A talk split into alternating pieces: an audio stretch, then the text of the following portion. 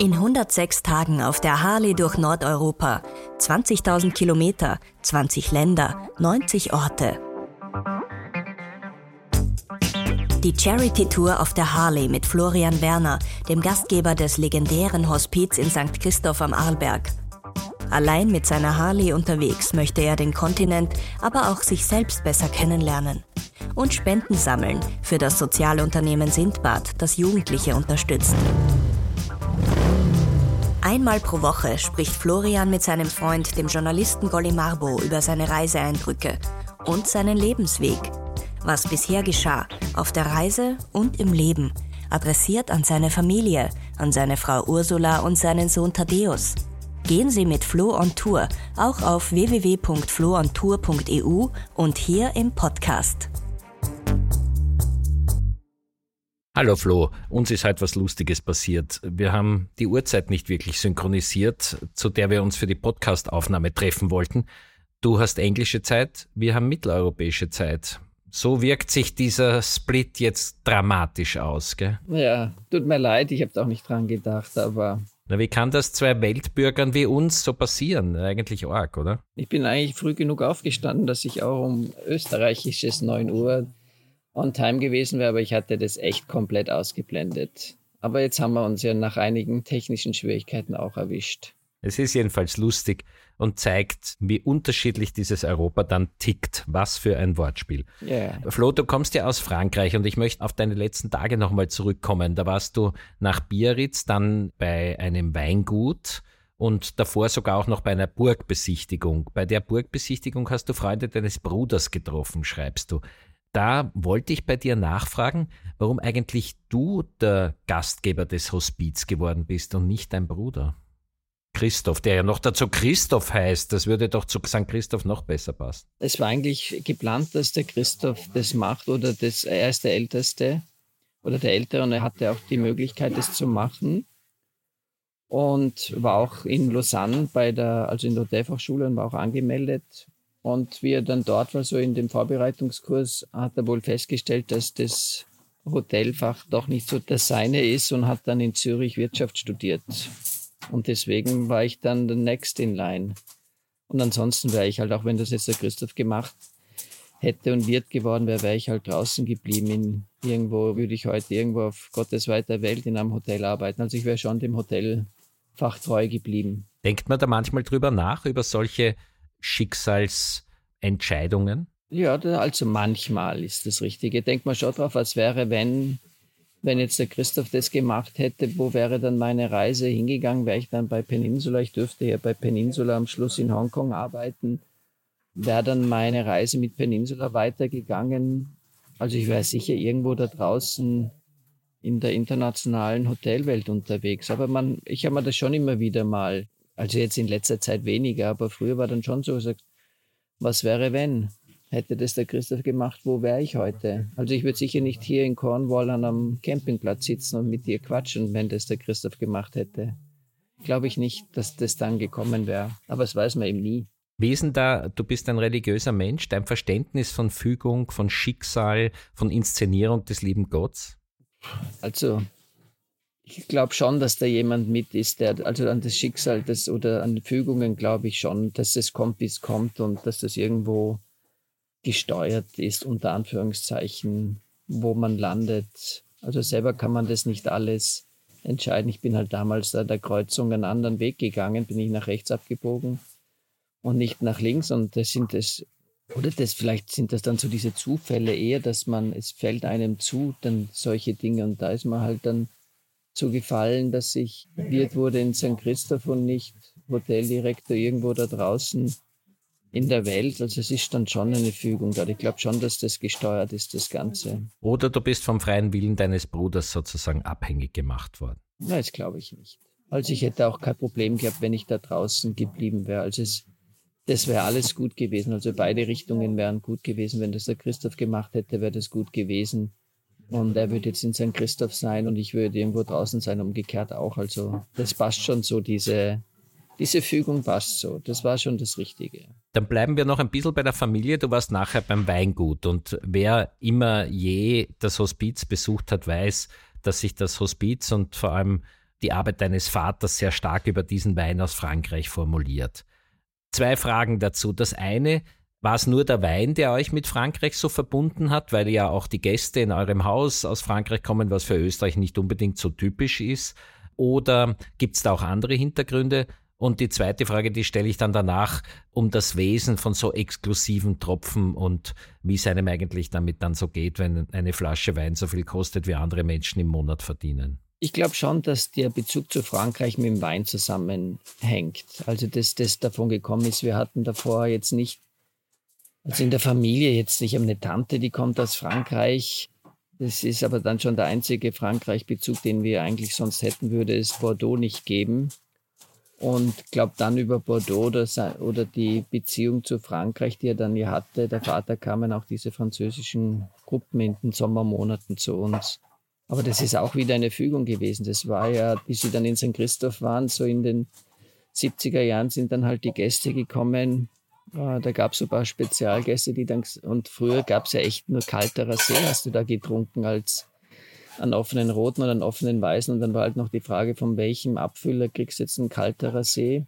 Und dann haben wohl, also das ist halt die Geschichte, die ich kenne, haben wohl dann Gäste meinen, die Finks und die Flicks meinen Vater angesprochen, haben gesagt, Bauernwirtle, da gibt es noch was anderes da draußen, außer kalterer See. Da gäbe es doch was da in Frankreich, dem Bordeaux. Und dann hat sich mein Vater begonnen, mit Bordeaux zu befassen und hat sich in das ganze Thema Wein verliebt und halt mit dem massiven Schwerpunkt eben Bordeaux, Frankreich. Und so kam dieser Bezug. Das ist auch, also weil wir das ja vorher verwendet haben, das war eine Fügung. Und ich, bei mir war das ja auch, wenn ich das vergleiche mit dem Thema Kunst, das ist ja auch nicht gekommen, weil ich mich da jetzt irgendwo hingesetzt habe und mit jemandem gesprochen habe, was könnte ich nicht jetzt äh, machen, so am grünen Tisch, sondern da war die Fügung, dass eigentlich jeder Christoph am Thema Kunst unter Anführungszeichen mitschuld ist, weil wir hatten gesucht ein Geschenk für meine Schwester, wie sie geheiratet hat.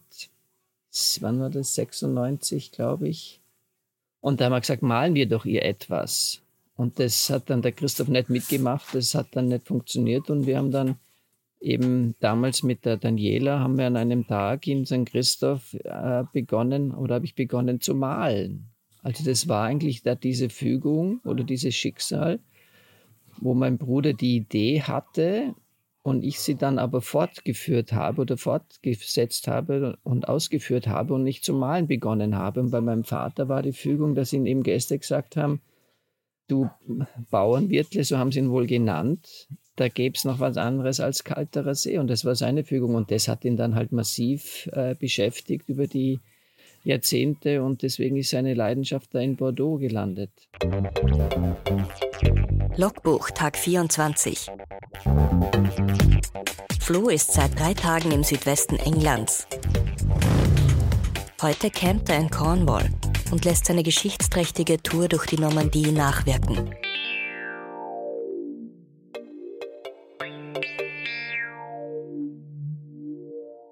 Zu dem zweiten Gedanken, Wein ist unstrittig etwas ganz Archaisches, äh, wird ja nicht zuletzt auch in der Messe verwendet und ist ein Genussmittel. Aber dann gibt es doch auch dieses Phänomen der Dekadenz jetzt rund um den Wein. Die Preise von manchen Flaschen, also sind zum Beispiel für Menschen wie mich wirklich einfach jenseits von Gut und Böse. Und da fragt man sich dann, ob es so Grenzen gibt. Gibt es auch so ethische Grenzen, wo man sich als Wirt dann natürlich einerseits über das gute Geschäft freut, weil ja da eine Marge drauf sein mag, andererseits aber vielleicht auch irgendwann die Frage stellt, ist es das echt wert? Was könnte man denn damit jetzt alles anfangen? Ja, das ist eine gute Frage. Also natürlich als Wirt freust du dich, wenn du Gäste hast, die das Geld haben, dass sie dann auch diese Weine, die man ja dann auch um teures Geld einkauft in Frankreich, mit einem Aufschlag weiterverkaufen kann. Nur das ist jetzt auch nicht so diese richtig teuren Weine, sind ja jetzt auch nicht diese breite Masse, die das trinkt. Aber die Leute, die dann so diese richtigen teuren Weine trinken und bestellen und genießen bei uns, da frage ich halt, denke ich mir schon ab und zu, weil beim Wein, ich vergleiche das dann immer mit einem Kunstwerk. Ich könnte ja um dieses Geld ja auch ein Kunstwerk kaufen. Das wäre nachhaltig, ja.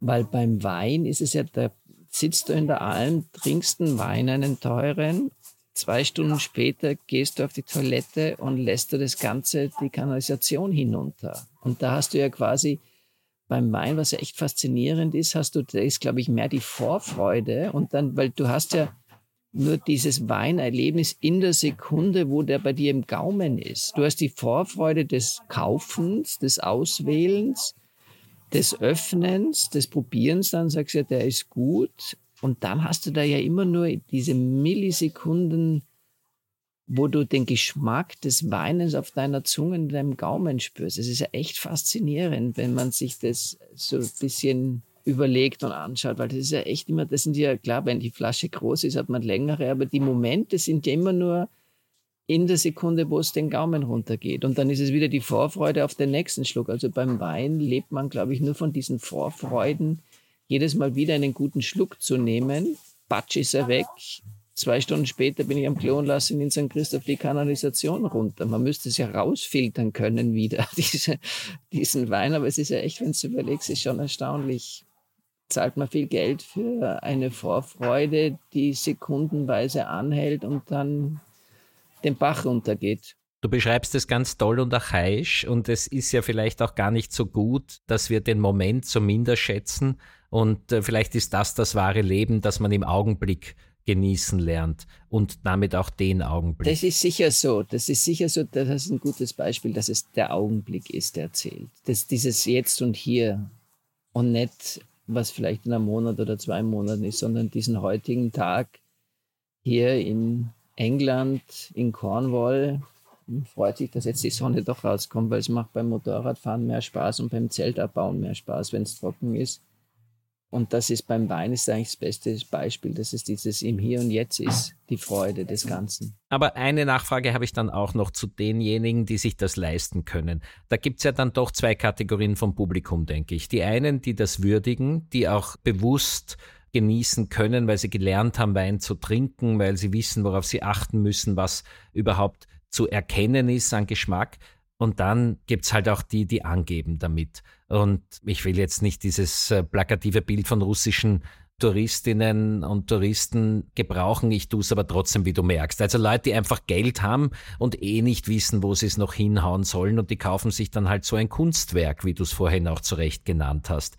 Blutet einem dann das Herz? Es sind sicher, also ich würde sagen, wir haben viele, die das wirklich schätzen und genießen, die in die Hospizalm kommen. Wir haben jetzt von russischen Gästen hatten wir nie wirklich viel. Die haben nie so nach St. Christoph gepasst. Äh, die waren ganz am Anfang, wie sie zum Reisen begonnen haben, kann ich mich erinnern, waren, hatten wir dann doch gerade in den russischen Weihnachten in der Zeit viele Russen.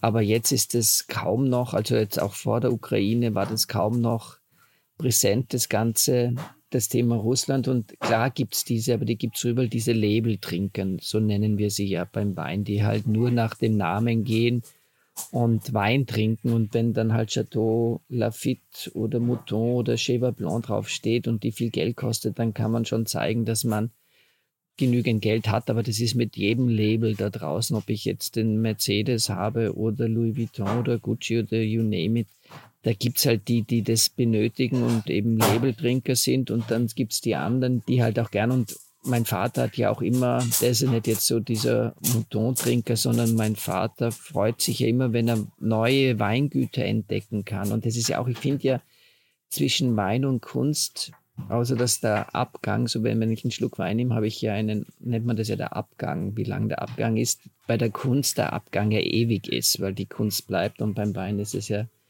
dann doch weg. Aber das ist eben in der Kunst ja auch so, dass ja viele Sammler hoffen, dass sie ja unbekannte Künstler entdecken, die dann was werden, weil heute brauchst du einen Picasso nicht mehr sammeln. Höchstens du hast viel zu viel Geld. Und im Wein brauchst du auch nicht groß die Bekannten, die Big Five äh, sammeln. Man sagt, vergiss es, die sind viel zu teuer. Und meinem Vater macht es ja auch viel mehr Spaß, Weingüter und ich, wie ich da jetzt ja durch Bordeaux gefahren bin, das, ich meine, da gibt's ja tausend Weingüter dort und dort wieder neue Weingüter zu entdecken, die günstig sind, also wo einfach dann, die noch kein Label haben, die du günstig einkaufen kannst und die dann an Wertsteigerung haben. Und da ist ja auch schon, das ist in der Kunst ja auch so, da kaufst du ja auch Kunst oder wenn du sammelst Kunst, die nicht bekannt ist oder von Künstlern und begleitest es Und in der Kunst begleitest du einen Künstler als Sammler und kaufst immer wieder. Und im Wein begleitest du einen Winzer und kaufst immer wieder bei ihm die Weine, also die über die Jahrgänge hinaus. Und das sind echt unglaubliche Parallelen zwischen der Wein und der Kunst, wo du ja in der Kunst auch schaust, wie entwickelt sich der Künstler über die Zeit. Und im Wein ist es, wie entwickelt sich der Winzer oder der Wein über die Jahrzehnte. Und das ist, das hat mein Vater auch, also der hat ja nie oder auch heute nicht gesagt, äh, oder nur das, was teuer ist, sondern er, für ihn war die größte Freude, das zu trinken, was unbekannt ist. Zum Beispiel ein Chateau Haute Marbusset hat er mit dem leider schon verstorbenen Helmut Romé und glaube ich, da war der Peter Morandell auch dabei, haben die in Bordeaux entdeckt und nach Österreich gebracht. Und jetzt ist es ein angesehenes, bekanntes Weingut. Also es ist schon, das sind echt spannende Parallelen da. Ich bleibe bei der Kunst und habe auf einem deiner Fotos von Flo und Tour als du nicht in der vollen Montur unterwegs warst, ein Tattoo durch ein Schimmern gesehen. und jetzt ist es doch lustig und zeigt die vielfältige Persönlichkeit des Florian, dass er auf der einen Seite über Bordeaux der Weltklasse sprechen kann und auf der anderen Seite Tattoos trägt. Wie kommt es denn, dass du Tattoos hast? Müssen das Biker haben oder hat das andere Hintergründe? Es ist wirklich eine gute Frage. Es ist schon so eine, also ich habe eine ganz liebe Freundin, die die Tattoos bei mir macht, mit der ich in der Hotelfachschule war und dann über Jahrzehnte nicht getroffen habe und jetzt dann eben wieder gefunden habe und die macht nur noch Tattoos. Also die ist eine Tattoo-Künstlerin und die ist eine Künstlerin auch, also die zeichnet wunderbare Porträts, also die versteht ihr Handwerk und das muss, glaube ich, auch als Tattoo-Künstler. Und die hat dann halt irgendwann mal wieder gepostet äh, und dann gedacht, das wäre doch was, ein Tattoo zu haben. Das ist schon so diese Neugierde mal sowas zu haben und dieses Verwegene. Jetzt habe ich ein, habe ich ein Tattoo und dann habe ich mir zwei Tattoos machen lassen auf den Innenarmen und das ist einmal, da kommt wieder der Wein daher, das ist ICAM 66 also mein Jahrgang und Chateau d'Yquem und der Abdruck quasi von dem, der ist ja so Bernsteinfarben, der Ikem und dann quasi, wenn du so ein Glas abstellst auf ein Tischtuch und dann hast du eben ein bisschen gepatzt und dann siehst du so den Abdruck vom Weinglas, den runden. Und dieses Zeichen, diesen runden, diesen nicht geschlossenen Kreis, ist auf der einen Seite eben ICAM 66 und auf der anderen Seite, aus welchen Gründen immer, habe ich mich in, auch in La Mission Haute-Briand 66. Leider haben wir beide nicht mehr.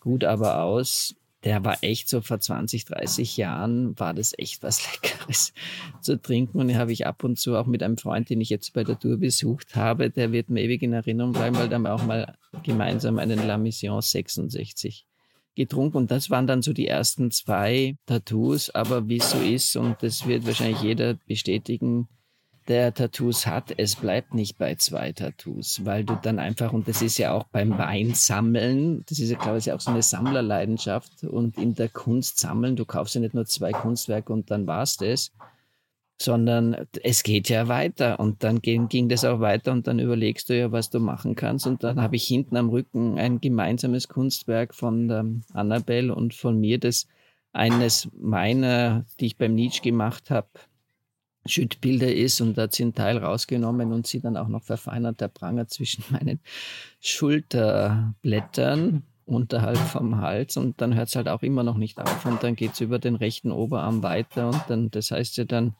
Full Sleeve, wenn du so den ganzen Arm dann hast und da ist halt jetzt das, bin ich dann halt in St. Christoph geblieben. Also ich habe jetzt nicht äh, das Harley-Zeichen drauf tätowiert, sondern habe einmal aus dem Bruderschaftszeichen das Lamm von Brixen dabei, das ja auch zum neuen Logo vom Hospiz wurde. Habe den Christophorus und sie macht das echt unglaublich gut. Den Christophorus, äh, wieder Bezug nach St. Christoph, mit dem Jesuskind auf den Schultern und in der Erdkugel sind die drei Kreuze von der Bruderschaft Glaube, Liebe, Hoffnung, der ist da drauf und der Patriol ist dann auch noch mit. Also es ist ja dann so ein, wenn das ein guter Tattoo-Künstler ist, der, das sind ja dann Gesamtkunstwerke, die dann aus einzelnen Teilen besteht. Also du machst ja nicht nur, dass du jetzt da, da was hinmachst und dort was hinmachst, so eine Sammlung von Labels auch wieder drauf hast, sondern das ist, äh, das muss schon zusammenpassen. Und ich habe dann haben halt dann überlegt, was ist das nächste? Und dann hat sie gemeint, na, das passt nicht, weil das stilistisch nicht passt. Und so ist eben dann der Patriol, weil er dazu gepasst hat, zu dem Ganzen dazugekommen. Und dann haben wir auch so auf dem Logo drauf ist so ein Herz mit einem Glas drunter, wo ein Tropfen Wein in das Weinglas, das habe ich mit, das da am Unterarm habe ich das. Und dann habe ich auch noch ein Kunstwerk vom Leonardo da Vinci auf meiner Schulter sitzen. Also vorne da, das ist dann eher so, wo die Leute dann erschrecken. Das ist auch die Frau Manoncourt, das habe ich ihr dann gezeigt von Chateau Fichac. Da prallen ja dann schon Welten aufeinander. Und dann habe ich ihr den Totenkopf gezeigt. Der echt, also den hat sie sonst noch nie gemacht, die Annabelle, den Totenkopf vom Leonardo da Vinci. Also es ist höchste künstlerische Qualität, was sie da gemacht hat. Und so ist eben das dann auch entstanden. Und so sind die gekommen. Ich, aber ich kann es nicht sagen. Es ist dann schon dieses, vielleicht das Gefühl auch dieser Freiheit, des Verwegenen, des Abenteuers. Klar, dieses Biker-Geschichte gehört da auch dazu. Aber wenn ich ein Hemd trage, und das trage ich ja im Winter die meiste Zeit, dann sieht man es eh nicht. Also das sind alles so Tattoos, die man nicht sieht und so ist das entstanden. Midlife Crisis gehört vielleicht auch dazu, wenn man älter wird und sagt, jetzt muss noch mal jung sein. Aber es sind schon so Dinge, wo ich, wo es nicht irgendwo ist, wo ich mich bereue, dass ich jetzt da den Piratenkopf oder irgend sowas drauf gemacht habe oder Schlange. Also sie hat dann auch immer gesagt, die Annabelle, das passt nicht zu dir. Du brauchst dann schon was, was zu dir und deiner Persönlichkeit passt. Und das sind eben diese Teile und die gibt es wahrscheinlich, also so die, ein Harley-Zeichen wird es öfters geben auf irgendwelchen Armen. Auch gestern habe ich einen getroffen, der hier am Campingplatz ist, der mich angesprochen hat als Harley-Fahrer. Der hat sich mit dem Motorrad auf den Unterarm tätowiert und eine Harley auf den Unterarm tätowiert. Also das habe ich dann nicht gemacht, sondern das sind dann schon äh, mehr Sachen. Jetzt fehlt noch da der Oberarm der ging sich nicht mehr aus, weil dann die Annabelle krank wurde und dann zu kurzfristig vor der Reise wollte ich mich dann auch nicht stechen lassen, weil du weißt ja nie dann, ob du eine Entzündung kriegst und dann mit der Sonne. Aber das ist dann noch geplant, dass der Full Sleeve dann wirklich voll ist und so kamen die Tattoos. Aber du, es, es gibt Menschen, die verstehen es. Es gibt Menschen, die können dann halt wenig damit anfangen, aber das ist mir dann auch relativ wurscht. Das ist witzig, die Frau Mann und Kurt mich dann auch gefragt, ob ich auch Buddhist bin. Die hat dann wahrscheinlich gemeint, dass ich, wenn ich schon so Tattoos habe und so verwegen bin und so verrückt bin, ein peu fou, dass ich dann wahrscheinlich Buddhist auch noch bin. Habe ich gesagt, nein, ich bin dann schon, ich glaube an Gott und habe mir gedacht, da gezeigt meine begleitenden Rosenkränze, die ich dabei habe. Also ich glaube, dann war sie wieder ganz zufrieden, dass ich nicht so ganz anders bin, als ich sein könnte, sollte. Auf seiner Charity-Tour sammelt Flo Spenden für Sindbad. Das Sozialunternehmen bringt SchülerInnen aus Brennpunktschulen mit MentorInnen zusammen. In einem einjährigen Programm sollen die Mentees in eine für sie neue Lebenswelt eintauchen können und sozial gestärkt werden. Das soll Zukunftsperspektiven und einen Zugang zum Arbeitsmarkt eröffnen. Unterstützen Sie Sindbad auf www.floontour.eu.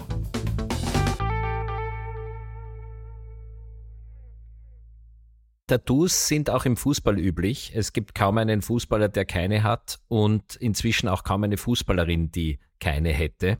Jetzt bist du gerade in dem Land, das im Freudentaumel offenbar gar nicht mehr weiß, wie glücklich es sein würde, weil sie ja die Fußballer eben der Frauen gewonnen haben. Kriegst du was mit von der Stimmung? Ja, ich habe, also wenn ich beim, da am Montag herübergekommen bin, also dann, und dann das erste Mal, das habe ich auch festgestellt, Frankreich und Radiosender, vergiss es, das ist ein Albtraum. Dann hast du wieder mal einen RFM, da hörst du wieder ein bisschen, plötzlich geht er nicht mehr, weil du dann wieder zwei, weiß nicht, weg bist vom Sendemasten und in England habe ich dann festgestellt, ja, die haben ja doch ein Radiosystem in Österreich. Weil in Österreich kann ich auch jetzt Ö3 beim Fahren hören die ganze Zeit oder Ö1, das funktioniert. Aber da in Frankreich, es war ein Albtraum, Spanien, ein Albtraum, England, BBC 2.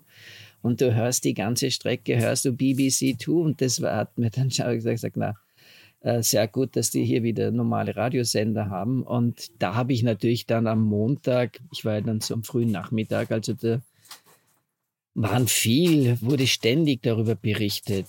Und auch, dass da eben Neil Diamond, Sweet Caroline, der ein Lied war, das liebe ich, liebe auch den Neil Diamond. Also da wurde schon viel berichtet. Jetzt so da am Campingplatz hörst du jetzt, also das wenig Euphorie, obwohl viele Engländer da sind. Aber da bei meinem Landlord, wo ich war, bei meiner Gastgeberin in Pool, die haben sich schon, die sprichst natürlich dann schon drauf an und die finden schon alles cool, dass die Lioness hier Finde ich auch toll, dass das jetzt so abgefahren ist. Die haben ja auch lange gebraucht. Sie haben sie ein interviewt, die hat vor 50, 40, 50 Jahren eine Engländerin schon in einer Fußballmannschaft gespielt. Aber sie hat überhaupt nichts gehört. Und jetzt plötzlich haben die echt den Durchbruch und glaube ich jetzt auch mit der EM und, und da mit auch in Deutschland, das im Finale waren, meine die Österreicher waren ja auch die Sensation, dass die das gemacht haben. Also, aber so im normalen Leben, ich wäre schon gern an dem Finaltag, wäre schon gern da gewesen. Es war sicher da eine spannende Geschichte. Aber eben im Radio habe ich ständig, wurde da die Teamchefin interviewt und ich weiß nicht, war alles interviewt und Sweet Caroline gespielt. Wenn man das einmal in einem englischen Stadion erlebt hat, wenn dann 50.000 Leute Sweet Caroline singen, ist das wirklich ein besonders imposantes Erlebnis. Ich habe das bei einem Rapid-Auswärtsspiel in London einmal mitgekriegt und das war schon richtig cool. Warum können die besser singen als wir oder wie ist das? Weil äh, ich kenne das von unseren Gesängen nicht so. Weiß ich nicht. Ist so. Aber, ist auch so. wurscht. Aber es war echt spannend. Also es ist schon, ich finde das super cool, dass das jetzt so läuft mit denen. Und nicht nur Football ist coming home nach England gekommen, sondern auch der Flo. Wir werden dich das nächste Mal wieder in der mitteleuropäischen Zeit erwischen. Na, ich bin ja jetzt einen Monat in England. Na dann bleiben wir jetzt sozusagen vorsichtig, wenn wir uns den nächsten Termin ausmachen. Na, jetzt weiß ich, dass es 8 Uhr ist, nicht 9 Uhr. Nein, alles gut. Nein, nein, ich bin jetzt bis Ende August in England. Heute geht's Stimmt, ja du rauf. fährst ja Irland und Schottland. Ja, nach und, Wales, äh, Richtung Wales geht's heute und dann Ireland und dann Schottland und den Scott, den ich gestern kennengelernt habe, der wohnt dort an der Ostküste und der gleich meint, ich muss ihn besuchen, wenn ich dann runterkomme, da von Schottland.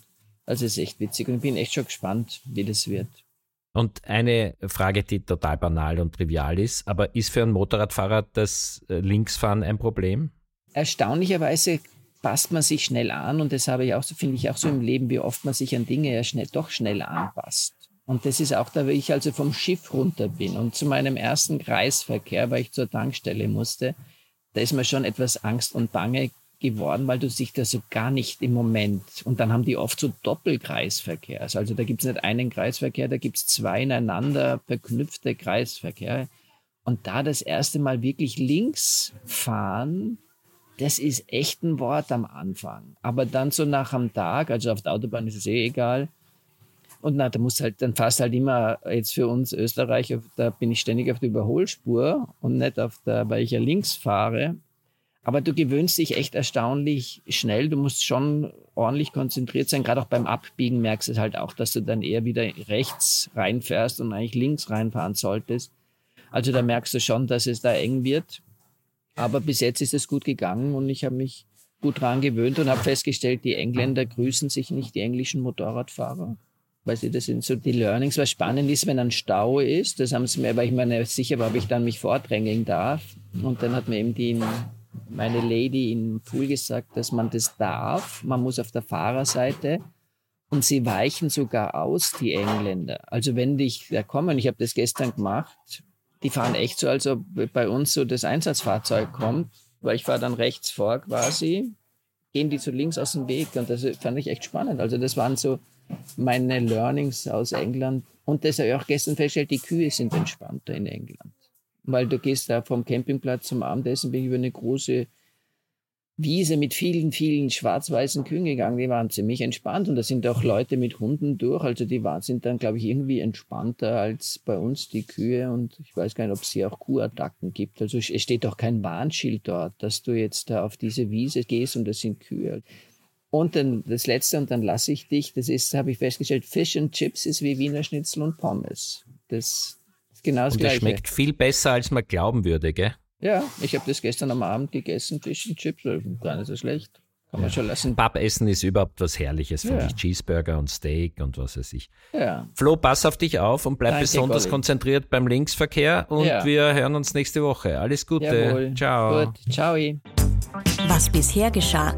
Die Charity-Reise durch Nordeuropa finden Sie überall, wo es Podcasts gibt und auf www.floontour.eu, bei Insta auf florian.werner und auf TikTok Florian Werner 373.